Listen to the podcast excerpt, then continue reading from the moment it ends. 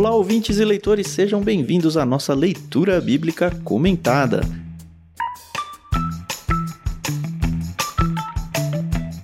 Eu sou o Thiago André Monteiro, arroba Vulgutan, estou aqui com a Carol Simão e com o Ricardinho pra gente lidar com o capítulo 13 de Oséias. Tudo bem com vocês? Oi, pessoal, tudo bem? Aqui é a Carol Simão. Tô feliz porque a gente tá encerrando aí mais um livro. Quase, e... quase. É, quase, tá. Mas eu tô feliz porque a gente tá quase encerrando, né, mais um livro. E nessa já passaram aí alguns anos daqueles vinte e tantos que a gente vai ficar aqui. Mas ainda tem vinte e tantos, sabe? Eu fiz conta outro dia, ainda tá 20 alto. tá longe. Nossa. Outro dia eu fiquei mó na bad, desculpa, Ricardinho, aí você ainda nem se apresentou, mas eu fiquei mó na bad que eu comecei a pensar. Relaxa. Meu, quando a gente estiver lá no último livro, se Deus nos permitir, né? Eu vou olhar para mim nas fotos e vou falar, nossa, como eu era novinha. Eu vou olhar e falar, nossa, o que eu vou fazer da minha vida agora? Se é que eu vou estar tá viva. se é que eu vou estar tá vivo. Ué, a gente pode ir antes do capítulo 14 de Oséias, por que não, né? Sim, verdade. verdade por que né? não? Nada mal. Nada mal.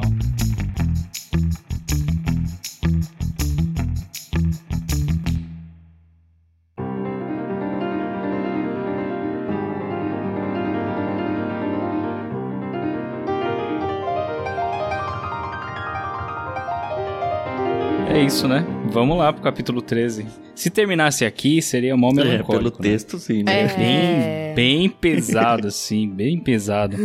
Mas vamos terminar no 14, né, gente? Vamos, terminar vamos. no Até 14. porque vocês, Isso vocês que estão ouvindo, vocês ouvem um por semana, mas a gente vai gravar o 13 na quinta e o 14 na sexta. Então, pra gente é um dia mesmo de distância. É. Mas muito bem, vamos no capítulo 13. O Ricardinho já deu a deixa de que é um capítulo duro, mais um capítulo duro em Oséias, né? Um capítulo curto e a gente decidiu quebrar ele em duas partes. A gente vai na primeira parte até o verso 11 e na segunda parte do 12 até o fim. Lembrando que a gente faz a leitura na NVT, que a Mundo Cristão graciosamente emprestou pra gente, e que a gente usa como trilha sonora o álbum Inspiração em Três Tons da Maria Lídia, que a gente agradece também por ter emprestado para usarmos no projeto. A Carol pediu para descansar a voz, então hoje vocês vão ficar comigo e com o Ricardinho lendo os dois blocos aí de Oséias, capítulo 13. Só rapidinho antes de começar a leitura, eu costumo fazer o preparo dos meus estudos me baseando também em alguns sites que eu acho, né? E aí tem um site que eu já sigo já há algum tempo. E aí, quando eu fui ler esse capítulo pra hoje, o autor falava assim: mais uma vez Deus está dizendo como Israel, como Efraim é rebelde. Eu falei, ah, então tá bom, né? Super te entendo, né, autor? Já não aguento mais falar isso. tipo isso. Tô pois cansado. é. Isso que é um livro de 14 capítulos, né? Tem profetas aí com 50, 60 e poucos. Vamos ver quando chegar a Pois vez é. deles. Vamos lá então. Capítulo 13, versos do 1 ao 11.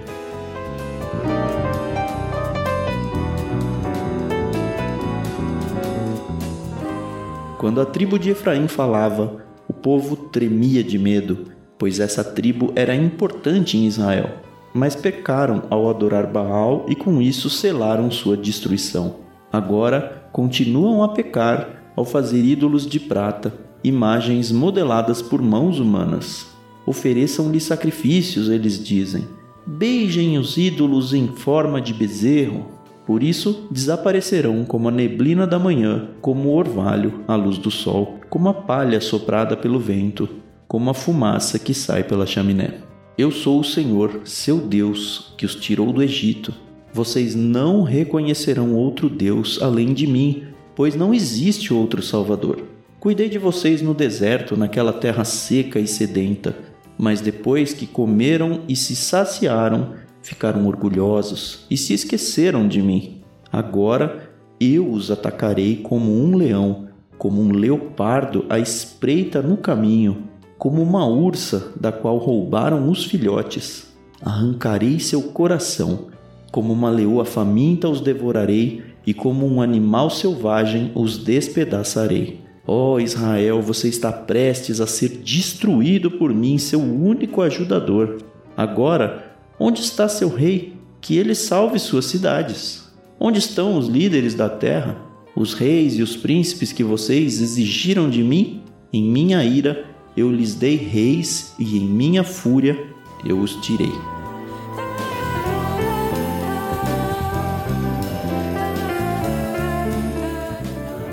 Como a gente já falou, capítulo mega pesado, né?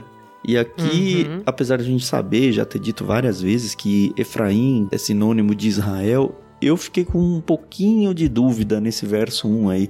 Se ele está tratando Efraim como Israel mesmo ou só como a tribo. Isso porque ele diz assim, né? Quando a tribo de Efraim falava. Então ele está marcando essa palavra, né? Tribo aqui, o povo tremia de medo. Então eu acho que aqui é a tribo mesmo, meio que como a representante maior, uhum. mas ainda assim não é a parte pelo todo, como a gente tem visto ao longo do capítulo todo. Tanto que ele fala, essa tribo era importante em Israel, então não dá pra, acho que, uhum. pegar uhum. esse Efraim aqui e imaginar que é o Israel como um todo. Eu acho que é nessa linha. E ele utiliza isso para identificar o Efraim, reino do norte, na sequência, né? Pecaram ao adorar Baal e com isso selaram a sua destruição, ao mencionar, né, o Jeroboão lá que levantou o ídolo, né? Uhum. Eu acho que ele utiliza o recurso falando da tribo, da importância da tribo, para chamar a atenção do reino do norte quando eles pecaram, quando eles caíram na idolatria, né? Uhum. É interessante ver como Deus é poético, né? Eu sei que eu tô indo um pouquinho mais pra frente, mas ali já no versículo 3, né, uhum. né? Ele começa falando, né? Olha, por causa de tudo isso que vocês, né? Vocês não se emendam aí, continuam beijando os bezerros de ouro. Vocês vão desaparecer uhum. como a neblina da manhã, como o orvalho à luz do sol, como a palha soprada pelo vento, como a fumaça que sai pela chaminé. É, eu acho essas ilustrações super importantes, né? Porque Sim. é como as pessoas conseguem visualizar uma realidade Exatamente. teórica, né?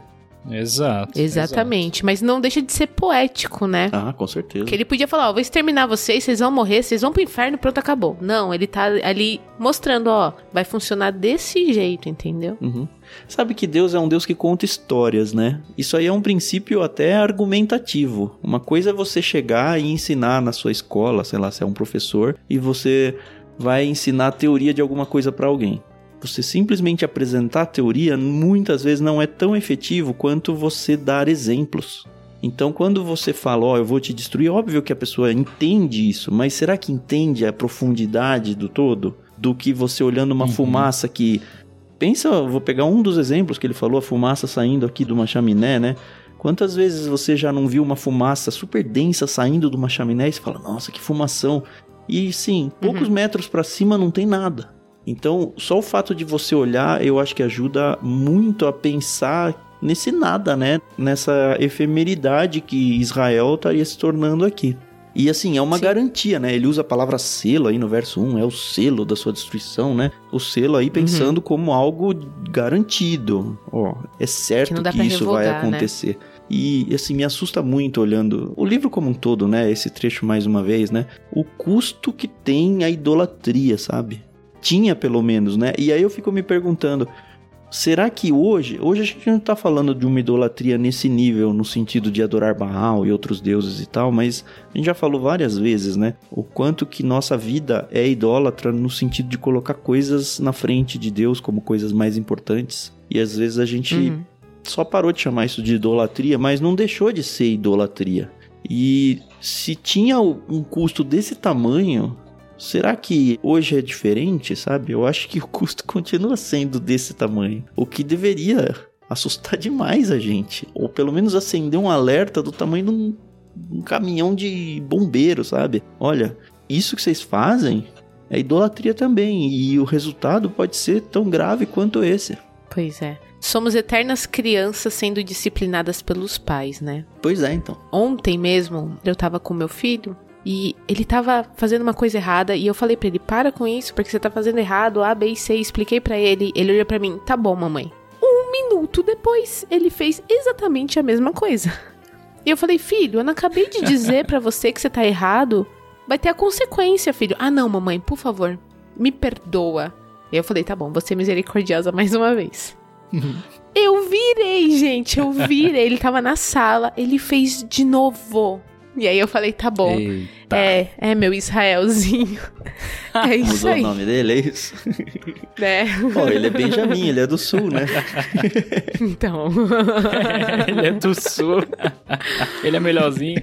Mas eu acho que a melhor forma da gente exemplificar assim, a relação de Deus com o povo dele é realmente a relação parental, né? Uhum. É você falar assim, puxa, eu te amo tanto, por que, que você tá errando se eu tô falando? Não, mas tá bom, vamos lá, eu vou te ensinar de novo. Mesmo errando, você não deixa de amar, né? É, é incrível, você não deixa de amar. Você fica bravo, você sabe que vai ter que ser mais enérgico, vai ter que rolar disciplina, mas você não deixa de amar. E isso, assim, até me conforta um pouco. Porque ainda bem que Deus me ama tanto, tanto, tanto que. Porque a gente faz a mesma coisa com Deus. Exato, ele não vai deixar de me amar, entendeu? Exato. E a gente vai ver no capítulo 14 que Deus ainda tá amando o seu povo, né? Enfim, a Bíblia Aham. toda acaba mostrando Verdade. isso. Uhum.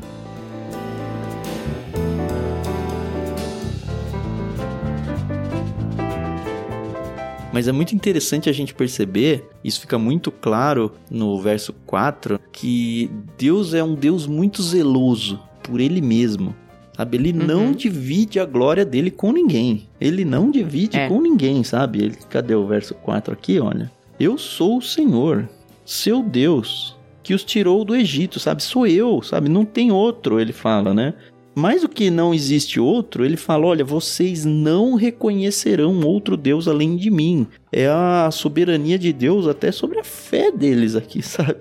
Olha, Uhum. vocês estão indo atrás de outros deuses? Não, vocês não vão fazer isso. Vocês não vão fazer isso. E aí, muito desse não vão fazer isso é a disciplina deles, né? Eu até separei aqui um texto em Isaías 42,8. Olha só como tá super em linha disso. Eu sou o Senhor, este é o meu nome. Não darei minha glória a ninguém. Não repartirei o meu louvor com ídolos esculpidos. Esse é o Deus, sabe? Esse é o Deus verdadeiro. E eu fico imaginando, com base em palavras como essas em Isaías e aqui em Oséias, o quanto Deus se sente ofendido com o fato dos homens buscarem outros deuses que não ele mesmo. Ainda bem que ele nos ama. Ainda bem que ele nos ama. Mas de tal forma que a consequência. Porque ele continua, né? Falando do, do deserto. Eu cuidei de vocês do deserto. Só que aí, quando eu dei comida pra vocês, vocês já se acharam Uhum. autossuficientes, né? Sim. E a consequência vem no versículo 7. E cara, eu os atacarei como leão, como um leopardo à espreita no caminho. Tipo assim, eu tô na beirada assistindo vocês e no momento certo eu vou ser o leão. Uhum. E aí termina com como uma ursa da qual roubaram seus filhotes, arrancarei o seu coração. Assim, o que eles mais desejavam, né? Seria talvez uma interpretação possível para isso aqui. Então, eles literalmente perderiam Uhum. aquilo que eles gostavam, que eles viviam, né? E lógico, a gente sabe que isso aconteceu quando eles foram levados. Mas é é, é pesado. E ainda tem mais no versículo 8, né? Como uma leoa Sim. faminta, os devorarei. São quatro, né? Exatamente, os despedaçarei. É inclusive uma linguagem que vai ser repetida no finalzinho, no outro momento desse capítulo, né? Mas é a consequência deles terem colocado como o alvo da vida deles o que eles mais desejavam: falsos deuses, postes ídolos, né? De madeira, de coisa criada, do que o verdadeiro Deus que cuidou deles no Egito. Pois é. Então a, a consequência é forte, né? É pesada. Mas esse trajeto que os israelitas seguiram aqui é o trajeto natural da natureza humana pecaminosa. Que basicamente é, olha, quando a gente tá em necessidade, a gente procura Deus. E eu não tô falando só de cristãos É. aqui, sabe? Até ateus gritam meu Deus no momento do desespero, sabe? Na Sim, hora do é. aperto, a gente vai atrás de Deus, porque a gente se sente impotente. Agora, na Uhum. bonança, e aí, infelizmente, muitos cristãos entram nisso também, né? A gente abandona, a gente confia no nosso emprego, a gente confia no nosso salário, a gente confia nas nossas forças, na nossa economia, a gente confia em tudo, menos em Deus. A gente praticamente vive como se Deus nem existisse, né? É, tem até aquela música, né? Quando a vida está mais calma, sem nada preocupar. Essa eu não O conheço. Tan não conhece essa eu não música. conheço nenhuma. cara. Preciso. Não me lembro não, hein? Preciso do Senhor quando o mar calma estiver. Preciso. Ai, gente, por favor. Não. Voz de melodia aí. Nossa, eu não me lembro dessa, cara. Quando a vida está mais calma, sem nada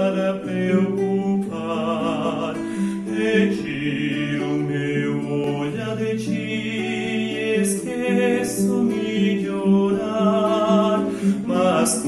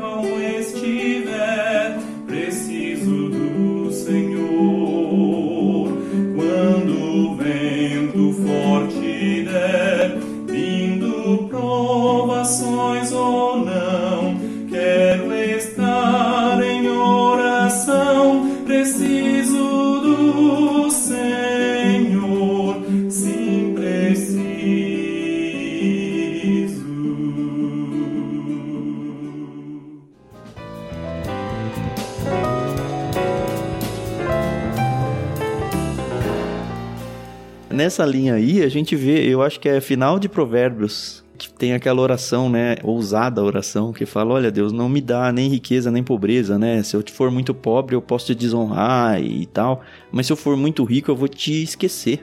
Olha a noção que ele tem de como é o ser humano, e de fato a gente é assim, né, não tem É. como fugir disso. E trazendo de novo essas, olha só que interessante, ilustrações, né, do verso 7, 8 e 9 aí que o Ricardinho falou dos animais, é uma ilustração super, uma não, né, várias ilustrações super vívidas sobre animais atacando eles. E aí olha só que interessante. Deus para Israel sempre foi o pastor, aquele que protegia as suas ovelhas das feras do campo. Esse é o sentido de ser um pastor. Pensa num pastor de Sim. rebanho mesmo. Então, Uhum, de repente, a gente vê que, olha, alguém que antes era o pastor responsável pela proteção dos animais ferozes se torna os próprios animais ferozes que vão devastar esse rebanho. Cara, eu li isso aí em algum livro, eu não, não me lembro, não anotei. Mas assim, foi um explodir de cabeça. Eu falei, caramba, é mesmo, né? A gente traz essa ilustração, mas como pra gente não faz parte do dia a dia, a gente não tem essa ligação tão óbvia. Mas pra eles, que eram um povo pastoril, né? Acho que muito, né? Olha, que ironia eu ser destruído pelo meu protetor, sabe?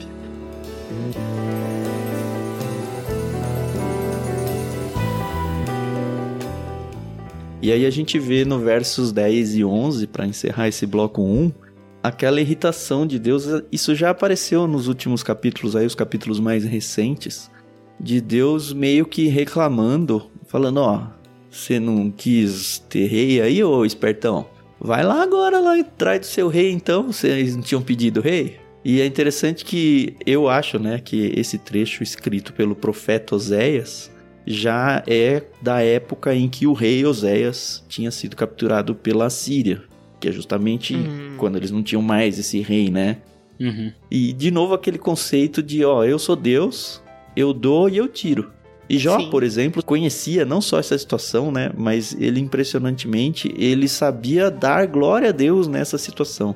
Eu lembro aqui, por exemplo, de Jó 1, o verso 21 diz assim, olha, saí nu do ventre da minha mãe, e eu estarei nu quando partir.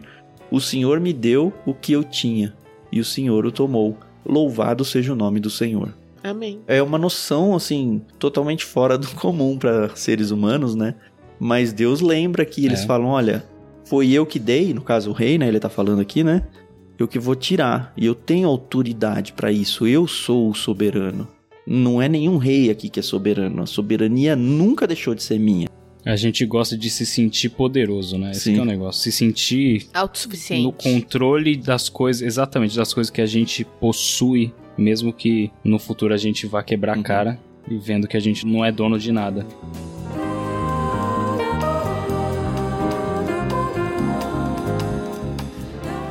Deixa eu só mencionar que teve um autor que me chamou a atenção, que ele fez como se fosse um, um fluxo né, do texto desse capítulo 13. E tudo começa com a idolatria do bezerro, no versículo 2, lá no início. E depois vem a ingratidão por causa do êxodo, como nós falamos aqui, versículos 4 até o versículo 6. E depois uma confiança exacerbada, exagerada, né, nos políticos, nos líderes que eles tinham, que aos poucos, né, como nós sabemos historicamente, ia sendo quebrada, Uhum. porque os reis iam caindo, iam se metendo em confusão até o Oséias ser levado, né? Então, você vê uma sequência de problemas que se originam na idolatria do versículo 2. Então, o que, que a idolatria pode trazer para nossas vidas? Quais são os diversos problemas que a idolatria pode gerar? Quais são as consequências da idolatria na nossa vida em termos de pecado? Pô, se a gente for pensar na vida de Israel, aqui a gente tem algum exemplo, né? Ingratidão, uma confiança em homens. Uhum. Uhum. Mas e na nossa, né? Tem tantas, assim, É, os tópicos são os mesmos. tantos né? desdobramentos, né? É, são os mesmos e vai, às vezes, varia só da posição Uhum. de pessoa pra pessoa, É. né? Às vezes eu sou, eu confio mais em homens do que outra pessoa. Eu sou mais ingrato do que outra pessoa, né? Vai variando essa ordem, mas a nossa vida, principalmente por causa dos nossos ídolos que nós geramos nos nossos corações aí, isso vai desencadeando pecado atrás de pecado. E aí a gente vai tendo dificuldade. Quanto mais afundado a gente fica, Uhum. mais dificuldade a gente vai ter de levantar, né? Exatamente.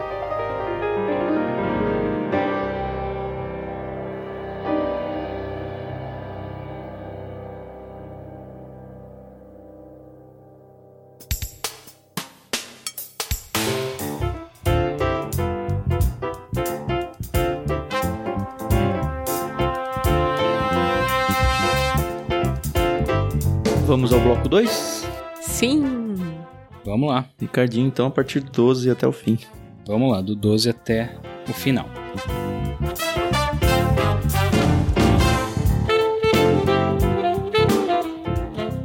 A culpa de Efraim foi acumulada e o seu pecado armazenado para o castigo. O povo sentiu dores como as dores do parto, mas é insensato como uma criança que não quer nascer. A hora do nascimento chegou, mas ele fica no ventre. Devo resgatá-los da sepultura? Devo redimi-los da morte? Ó morte, traga os seus horrores. Ó sepultura, traga suas pragas, pois não terei compaixão deles. Efraim é o mais próspero de seus irmãos, mas um vento leste, uma rajada do Senhor se levantará no deserto. Suas fontes se esgotarão e seus poços secarão. Todas as suas riquezas serão saqueadas e levadas embora. O povo de Samaria sofrerá as consequências de sua culpa, pois se rebelou contra o seu Deus. Serão mortos pela espada inimiga, suas crianças serão despedaçadas e suas mulheres grávidas abertas ao meio.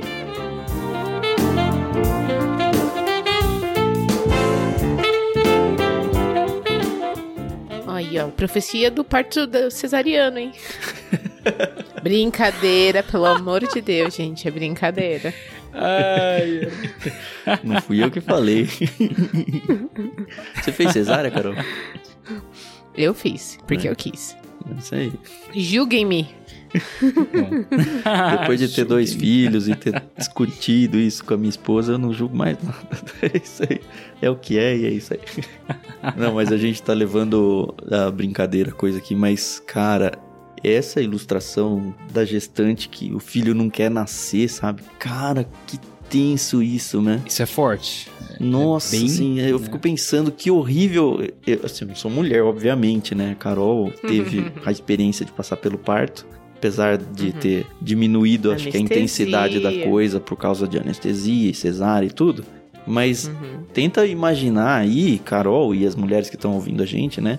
O que deve ser, assim, que horrível que deve ser ter as dores do parto, que a gente já sabe que é tenso, mas não conseguir dar luz, sabe? Sai, É. sai, sai, sai, e não sai, não sai. Lembrando a gente hoje que, sei lá, a gente vai para um hospital, tem um médico que puxa, tem um forceps, tem alguma coisa. Na época, Uhum. Era parteira a coisa, né? Provavelmente se acontecesse uma situação dessa, não só a criança ia morrer, mas a mãe morria junto. É. Exatamente. Ai. Viver longe dos caminhos do Senhor é isso, é morte, é tristeza, né? É agonia.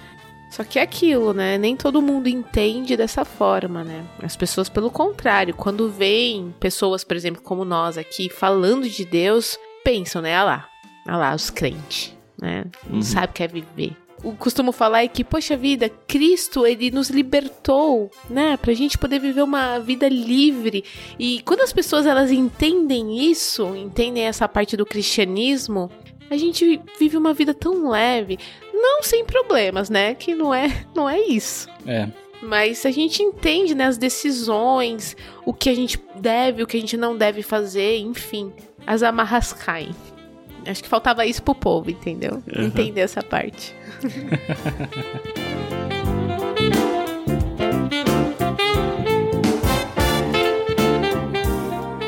Esse verso 14, na verdade casando até com o 12, eu queria fazer uma provocação pra gente aqui primeiro. Vou pegar esse 12 de novo, tá?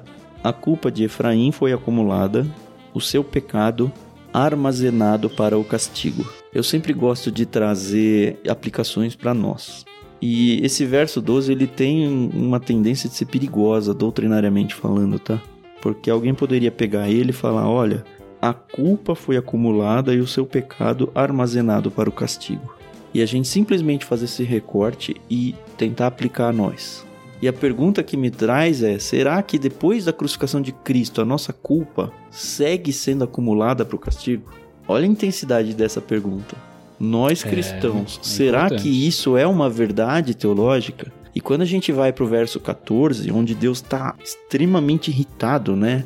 Parece que ele perdeu a paciência, a misericórdia totalmente, né? Ó morte, traga os seus horrores, ó sepultura, traga as suas pragas. Será que isso ainda é uma realidade para hoje em dia? Fica aí o questionamento. Ah, que isso, cara? Eu fiz uma pergunta. Ah, é uma pergunta? Pensei que era uma pergunta É, pensei retórica. que era retórica. É retórica, é. não, é, é retórica. Ó, eu peguei aqui, por exemplo, a tradução da Almeida Revista e Atualizada para esse verso 14. Eu os remirei do poder do inferno e os resgatarei da morte. Onde estão, ó morte, as tuas pragas? Onde está, ó inferno, a tua destruição? E eu fiz isso porque parece o contrário, porque na NVT parece que Deus tá raios e trovões, como o Dr. Vitor fazia no Castelo Ratimbum, sabe? Aham. Mas na Ara me dá a impressão de que o uso dele tem um quê de misericórdia ainda, sabe? Será que isso pode ser traduzido como uma afirmação de libertação? E eu fiquei um pouco na dúvida disso. E foi muito interessante lembrar de um texto lá de Paulo, em 1 Coríntios 15, 15, que, né? Aham. assim, é quase um paralelo a esse. E responde a nossa pergunta do verso 12 de será que Deus ainda guarda a nossa ira? Porque olha só como Paulo usa, eu acho que ele usa esse texto mesmo, ou pelo menos ele tem esse texto em mente. Lá em 1 Coríntios 15, 54 em diante, ele diz: Então, quando nosso corpo mortal tiver sido transformado em corpo imortal, se cumprirá a passagem das Escrituras que diz: A morte foi engolida na vitória. Ó morte, onde está a sua vitória? Ó morte, onde está o seu aguilhão? E eu acho que o próprio Paulo responde pra gente a pergunta no 12, de falar, olha, apesar da morte ser sim uma condenação muito pesada de Deus e tá muito claro isso em Oséias, é ela que vai ser vencida no final. Porque assim, não é que essa culpa que pecados acumulados deixaram de ser armazenados para o castigo. Ela nunca deixou. A questão é que ela não foi armazenado para nós. Ela foi Uhum. armazenado para Jesus na cruz em nosso lugar. Exatamente. Então, assim, a intensidade dessa culpa, ela nunca deixou de ser paga. Ela nunca deixou de ser intensa do jeito que foi. Mas Sim. ela foi colocada em cima de outra pessoa que não nós. E é aí que Paulo, ele traz esse texto, não só a, a memória esse texto, mas ele fala, olha, isso daqui era uma profecia a ser cumprida, e foi cumprida. E em Cristo, uhum. a morte foi engolida na vitória. E aí sim, de uma forma retórica, né, que vocês falaram, ó oh, morte, cadê a sua vitória? Ó oh, morte, cadê o seu aguilhão, que é aquele espeto que ficava empurrando os bois, né? Uhum. Tirando sarro da morte.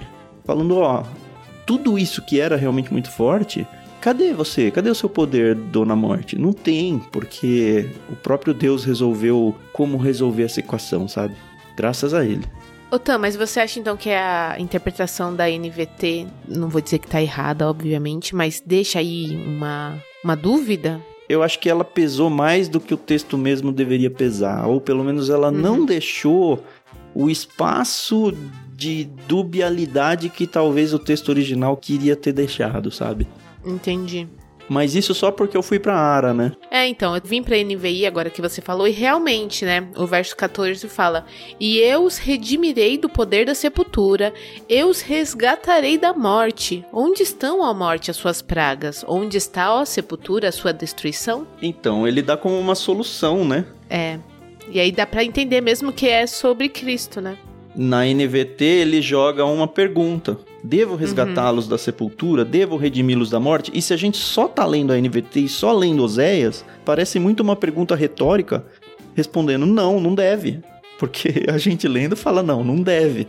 Mas parece uhum. que não, uhum. parece que devo sim. que coisa. Pois é. A importância da gente olhar para outras traduções, né? Ah, sim. É. Eu acho que optaram por isso pelo final do verso. Meus olhos estarão fechados para compaixão. Uhum. Para você ajustar isso dentro do contexto, você pega uma outra tradução possível, né? Sim. Uhum. E aí se volta totalmente pro sentido negativo, mas aí a gente teria que avaliar tudo, né? E lembrando que a gente não é erudito de língua aqui, né? A gente tá sim, só. Sim, exatamente. Sim, a questão é, exatamente. eu fiz uma conciliação com o todo das escrituras, indo lá para 1 Coríntios, uhum. onde Paulo saca essa carta da manga, mencionando esse texto, e naquele texto de uhum. Paulo é muito claro, né? Eu até trouxe aqui a leitura é. que eu fiz, é na própria NVT mesmo, tá? De 1 Coríntios, para não ter dúvidas. Mas de fato é um texto, acredito que muito difícil de ser tratado sozinho. A importância de ter outras traduções, a importância da gente ter o todo das escrituras e fazer a gente pensar, porque numa primeira leitura a gente passa nesse verso 12 batido. Por quê? Porque a gente está uhum. pensando só em Israel. Mas se eu estou uhum. pensando aqui numa doutrina, por que, que funcionava para Israel e não funciona para gente? Não, tem que funcionar para gente, tá? Só que se funciona para gente, e o ministério de Cristo, sabe? Onde encaixa essa doutrina? Então tem que conciliar as coisas, não tem jeito, né? É. Hum. Mas foi bom, foi muito bom.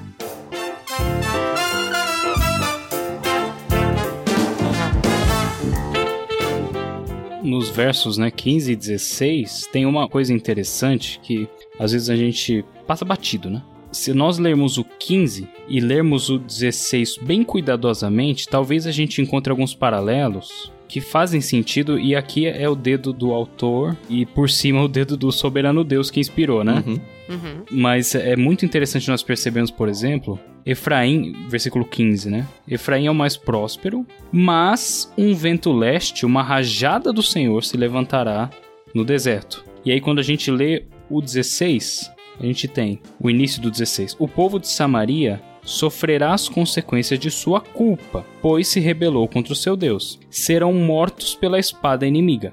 Quando a gente continua, volta para o 15 e lê a continuidade do verso, depois ali de um vento leste tal se levantará no deserto, ele diz assim: Suas fontes se esgotarão e os seus poços secarão. No verso 16, a continuidade diz o seguinte: Suas crianças serão despedaçadas e suas mulheres grávidas abertas ao meio, né?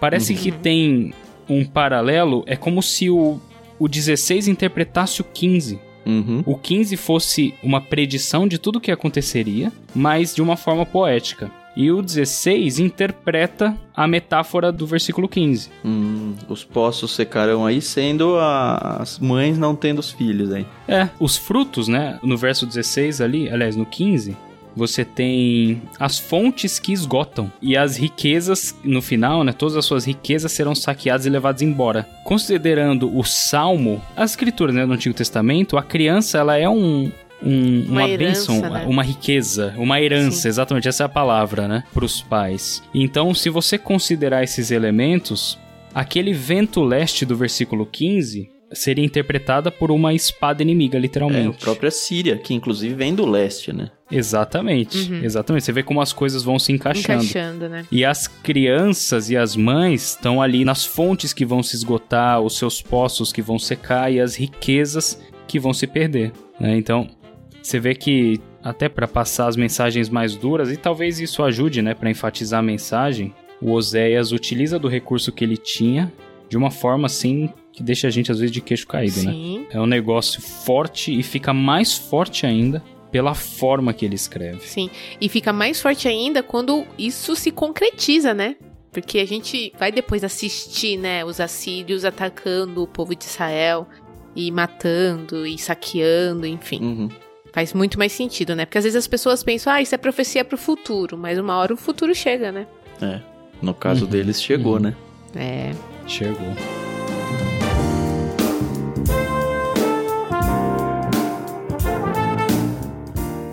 É interessante ver que o verso 15 ele abre falando que o Efraim era o mais próspero, né, dos seus irmãos. O que me faz pensar que assim a prosperidade não garante nada, né?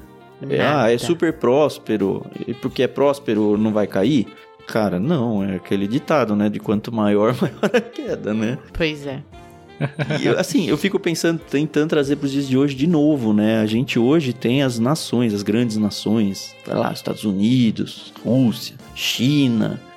Vou trazer aqui, apesar de todo, tudo que a gente já vive aqui, o Brasil, sabe? Quem garante que o Brasil, assim, como nação, não pode sucumbir, O sabe? Egito tá a aí, Síria né? sucumbiu e a Babilônia, super Babilônia. Cara, por que que não pode acontecer de uma super nação, qualquer uma dessas que eu falei, ou qualquer uma que você pensar hoje em dia, o que que garante que ela não vai passar um tempo e simplesmente não existir mais, sabe? Por quê? Uhum. Por vários motivos. Um deles É. é. você se esqueceu do seu Deus, sabe? Você me desconsiderou em todo o percurso. E, assim, a gente sabe que no Brasil a gente tem uma situação de Estado laico e tudo mais. Eu não quero entrar para esses lados. Uhum. Mas será que Deus não pode olhar para nós como cristãos e falar: ó, vocês vão deixar de ser nação também? Ou vocês vão perder esse privilégio de ter? ou uma nação, seja ela laica ou não, ela deixar de existir porque não considerou Deus. E se a gente for olhar para Babilônia ou para Síria ou para essas todas, elas eram nações pagãs que deixaram de Uhum. existir de acordo com o, o que é revelado nas escrituras, porque nunca consideraram Deus.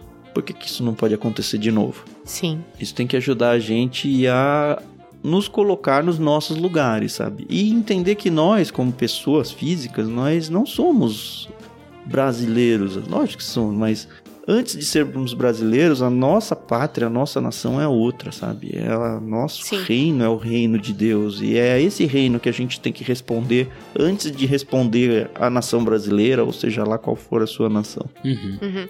É um grande exercício de humildade e dependência no Isso. Senhor, né? Uhum. Então, é, mais uma vez, a gente já falou isso nesse episódio mesmo, que a autoconfiança, a soberba do homem, e é muito fácil a gente ter isso nascer no nosso coração, é muito perigosa. Então, nações, a gente tá lendo aqui, que sucumbiram por terem esse tipo de comportamento. E nada, nada, nada nos exime do mesmo acontecer com a gente, né? Seja como nação, como o Tan falou, como pessoa física, como igreja, como família, a gente tem que realmente ter assim muita humildade e dependência no Senhor, porque a gente mesmo não é nada. Uhum. O que me dá muito medo, viu? Me dá muito medo porque será que eu tô sendo soberba? Será que eu, eu tô pondo a minha confiança em, em outra coisa, em outra pessoa que não seja Deus? Examine-se, pois o homem é assim mesmo. Mas o bom é que a gente Uhum. tem a informação, tem o Espírito Santo habitando em nós, tem Deus nos exortando e falando: olha, filho, se corrija, do mesmo jeito que você fez com o Benjamin. questão é se a gente vai ser reativo, rebelde, ou se a gente vai aceitar esse amor, né? Porque não, não, é, não deixa de ser, né? Esse amor de Deus em nos alertar e nos buscar e nos perdoar. E graças uhum. a Deus por Jesus Cristo, porque a gente hoje pode colocar o, o nosso pecado na conta dele.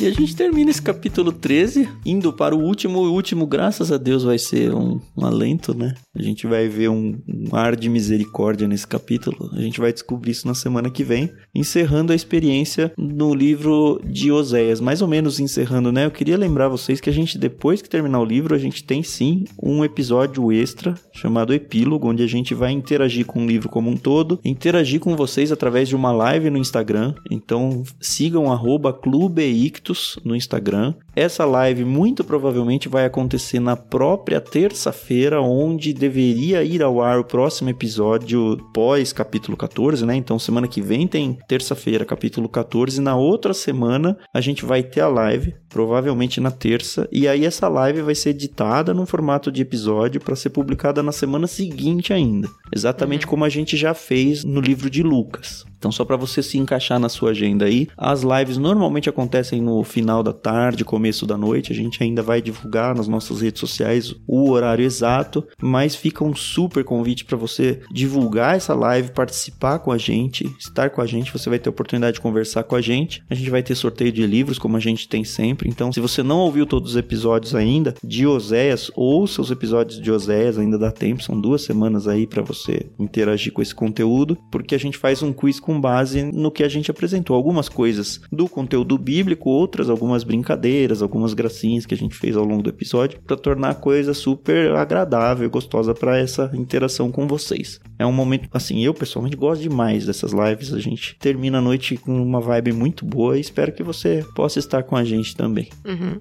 Lembrando que a gente tem o nosso espaço no Discord, onde você pode ler a Bíblia e outros livros com a gente. E eu queria mais uma vez agradecer os nossos apoiadores no Catarse. A gente tem um esquema de financiamento coletivo onde você pode nos adotar como um projeto missionário, tá? E a gente precisa muito disso. Para você ter uma ideia, eu não sei se vocês têm noção de quanta gente ouve o LBC, mas no momento da gravação a gente tem apenas 32 mantenedores.